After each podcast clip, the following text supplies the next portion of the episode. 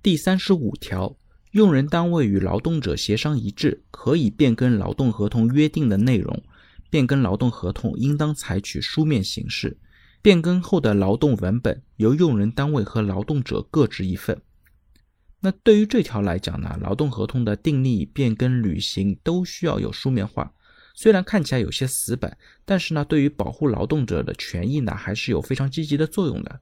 实践当中呢，就像我们之前说过，有些单位呢随意的调整劳动者的工作岗位、工作地点、劳动报酬。那现在呢，如果没有书面的协议，相关的变更呢可能会被认定成无效。